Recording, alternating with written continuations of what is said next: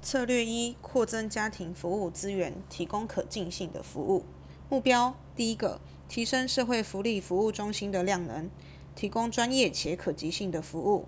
第二个：强化以家庭为中心的网络合作，满足家庭多元需求。